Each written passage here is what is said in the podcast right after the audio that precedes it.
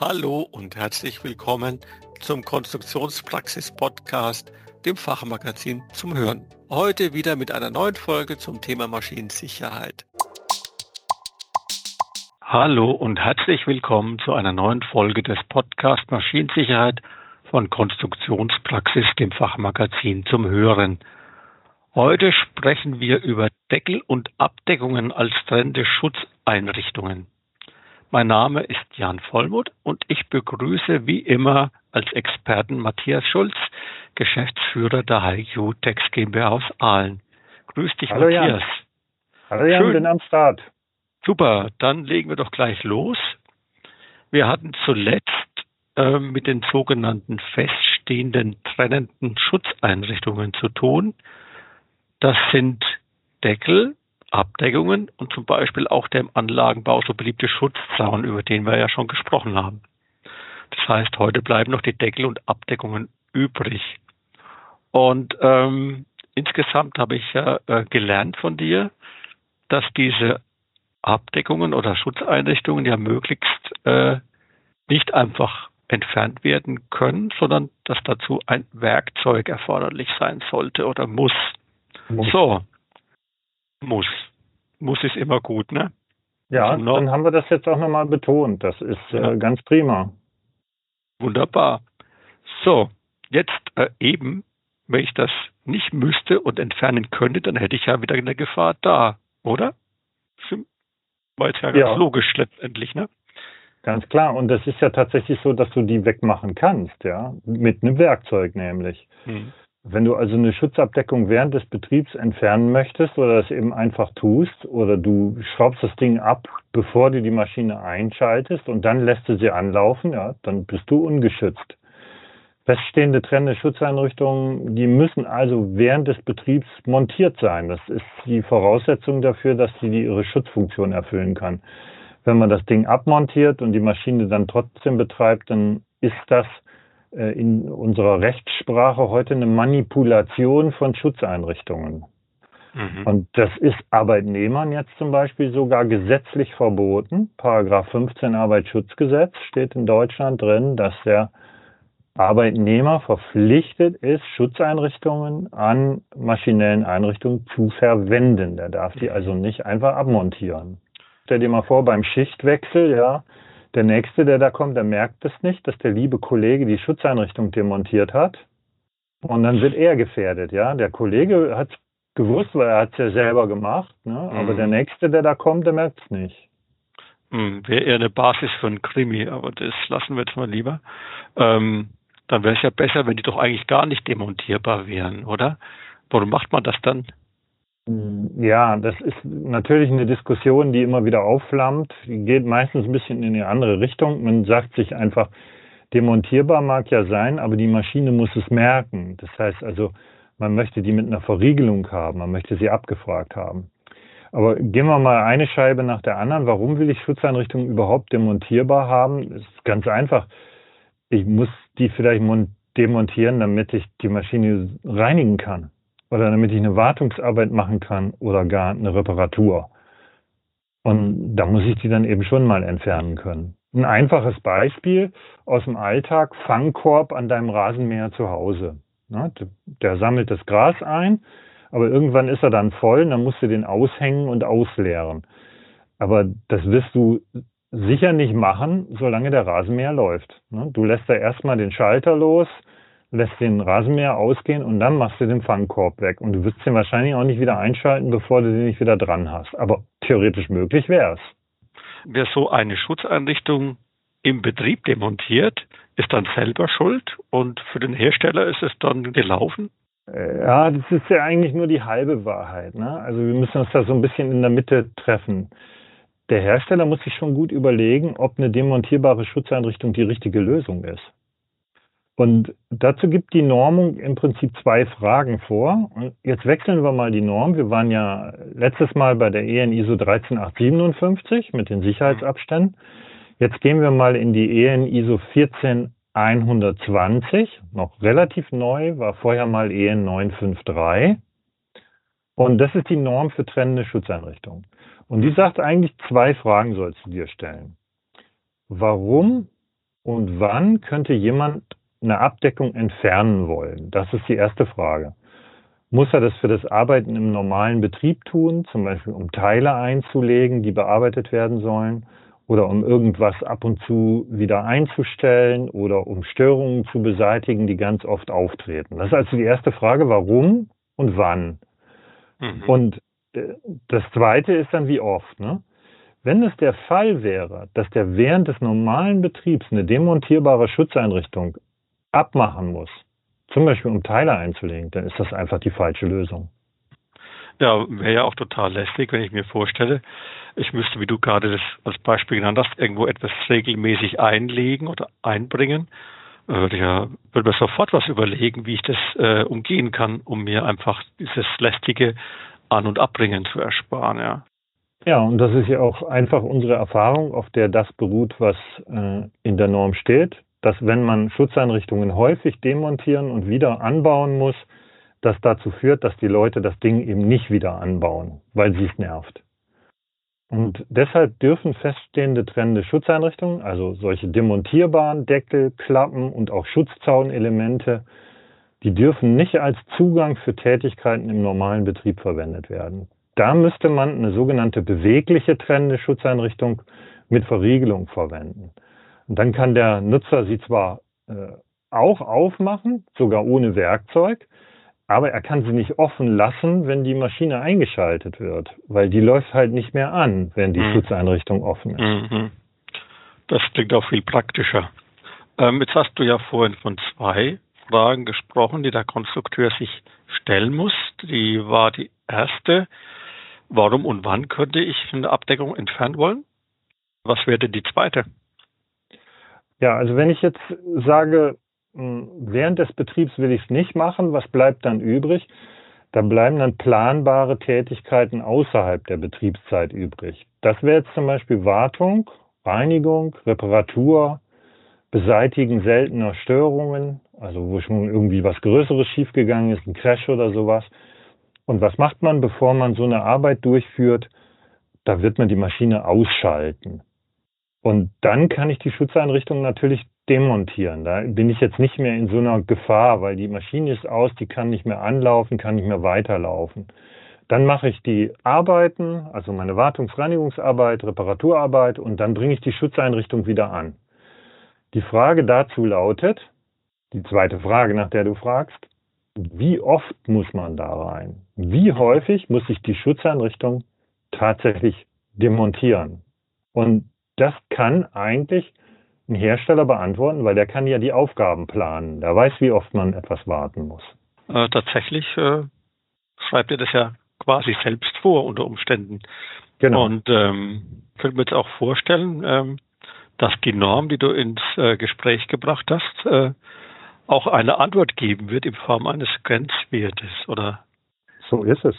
Weil wenn ich das äh, oft demontieren muss und dann wieder anbringen, dann werde ich das auch nicht tun, wenn das eine Wartungsarbeit ist. Und deswegen hat man da lange gerungen, was für ein Wert sinnvoll ist. Und der Grenzwert, den man festgelegt hat 2014, das ist einmal pro Woche. Das heißt, wenn man häufiger als einmal in der Woche Zugang braucht, dann muss die Schutzeinrichtung mit einer Verriegelung versehen sein. Das heißt, die Maschine darf dann nicht mehr laufen können, wenn die Schutzeinrichtung offen ist oder so ein Deckel abmontiert wurde. Man muss also dann irgendeine Art Sicherheitsschalter installieren, um die Stellung zu überwachen. Hm. Also nochmal die zwei Fragen. Die erste war ja, warum und wann will ich rein? Ne? Und wenn ich für Wartung zum Beispiel rein will, dann solle das nicht häufiger oder dann darf es nicht häufiger als einmal pro Woche sein, oder? So ist es. Ganz ah, korrekt zusammengefasst. Super. Ich hoffe, ja. die Kollegen, die zugehört haben, haben das auch alle, weil das ist auch eine der ganz, ganz häufigen Fragen. Herr Schulz, wann müssen wir denn diese Tür abfragen und wann dürften wir die auf der einen Seite auch zuschrauben? Ne? Weil so eine trennende Schutzeinrichtung, eine feststehende, die darf auch ein Scharnier haben. Du dürftest also ein Scharnier auf der einen Seite haben, haben wir auch schon besprochen, und das Ding auf der anderen Seite abschließen mit einem Sicherheitsschloss oder zuschrauben. Aber wenn du das aufmachst, das merkt die Maschine nicht. Also wann muss man das tatsächlich abfragen?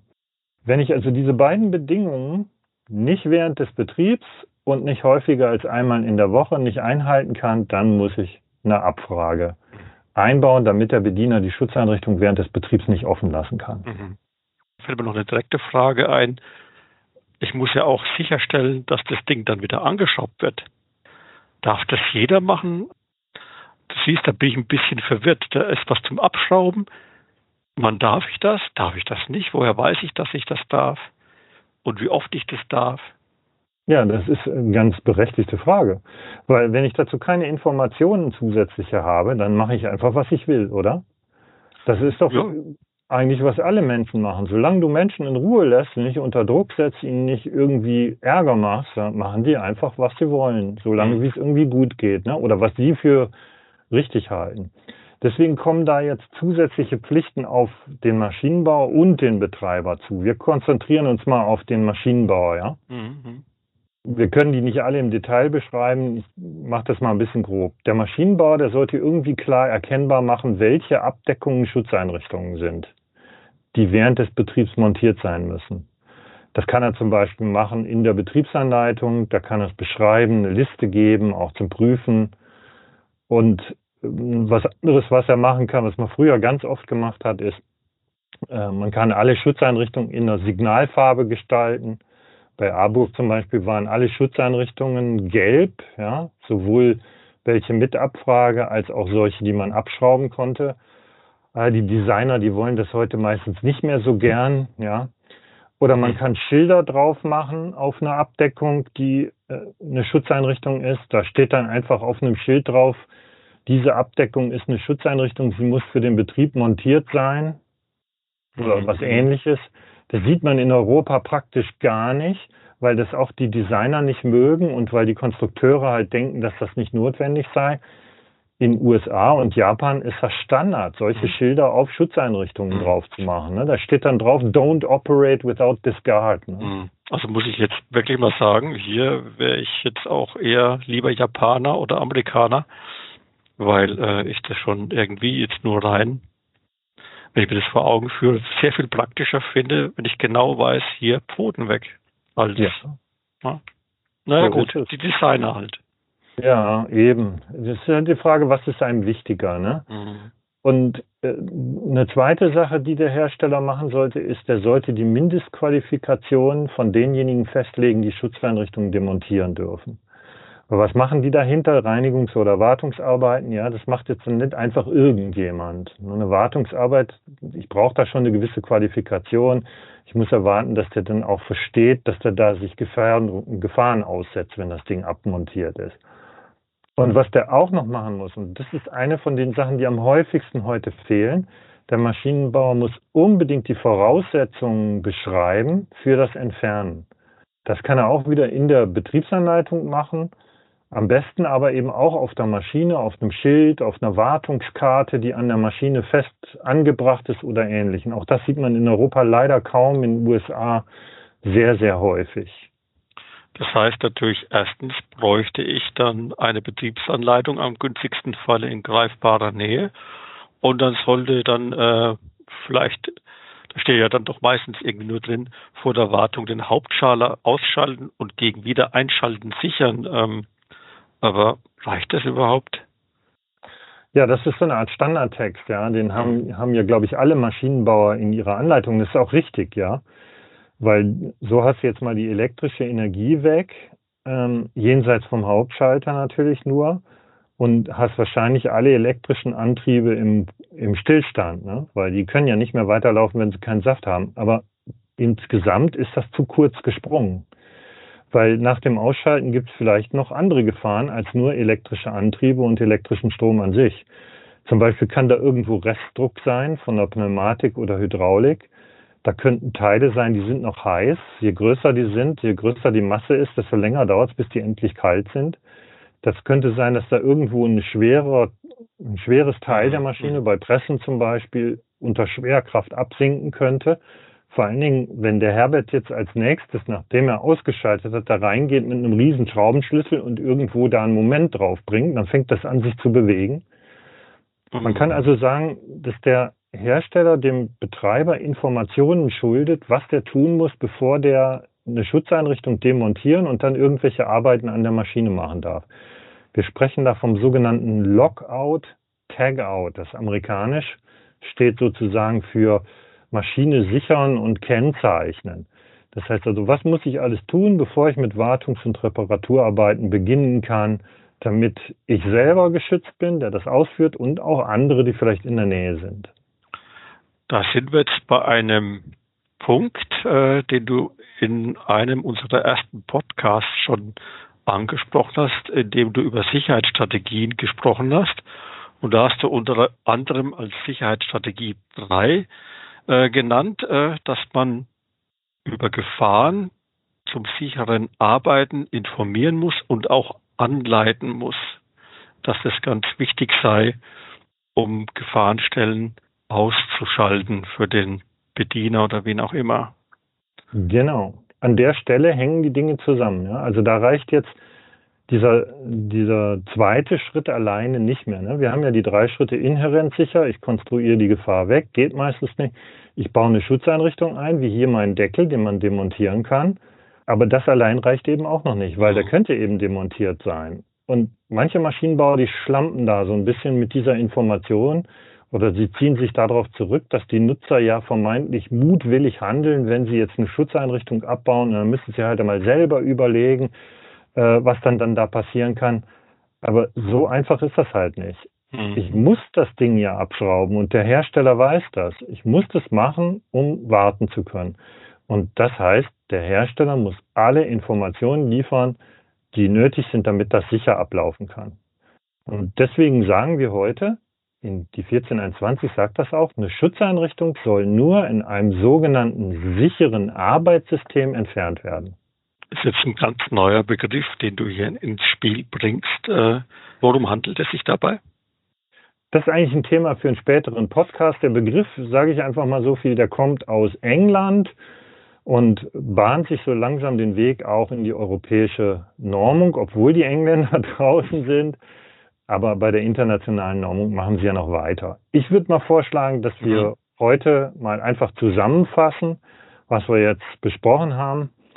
Also wichtig, demontierbare Schutzeinrichtungen wie so Deckel, Abdeckungen, Zaunelemente, die dürfen nur für Wartungs- und Reparatureingriffe entfernt werden, nicht für den Normalbetrieb. Und auch dann nicht häufiger als einmal pro Woche. Man merke sich also die zwei Fragen bitte. Warum und wann entferne ich und wie oft? Die zwei Fragen nacheinander behandeln. Muss man irgendwo häufiger ran, dann muss die Schutzeinrichtung verriegelt sein. Das heißt, sie braucht eine Abfrage, damit die Maschine merkt, dass das Ding fehlt und damit die dann nicht mehr laufen kann. Und ganz wichtig möchte ich nochmal betonen, der Hersteller muss alle nötigen Informationen liefern, damit vor, während und nach der Wartungsarbeit Sicherheit erhalten bleibt. Da könnte zum Beispiel auch dazu gehören, eine Checkliste zu liefern, Schutzeinrichtungen überprüfen nach einer Wartungsarbeit. Was muss jetzt alles wo wieder angeschraubt sein? Mhm. Ist ja eigentlich kein Hexenwerk, oder? Nee, muss man nur dran denken und machen. Es ist nur Arbeit, sonst nichts. Oh, ausgehend Arbeit, ganz schlimm, ganz schlimm. Okay, lassen wir das so stehen. Vielen Dank für die Zusammenfassung, Matthias. Ja, dann äh, denke ich mal, geht es im nächsten Podcast weiter mit dem sicheren Arbeitssystem. Ich bin gespannt, was uns die Engländer darüber gebracht haben. Ja, ich freue mich drauf. Max gut. Tschüss. Auch Ihnen, liebe Zuhörer, vielen Dank fürs Dabeisein. Wenn es Ihnen gefallen hat, dann empfehlen Sie uns gerne weiter. Teilen Sie den Podcast, geben Sie uns einen Daumen hoch oder fünf Sterne, je nachdem, wo und wie Sie uns hören. Haben Sie Fragen oder Anregungen? Dann schreiben Sie uns einfach eine Mail an redaktion.konstruktionspraxis.vogel.de. Wir freuen uns auf Ihr Feedback. Auf Wiederhören.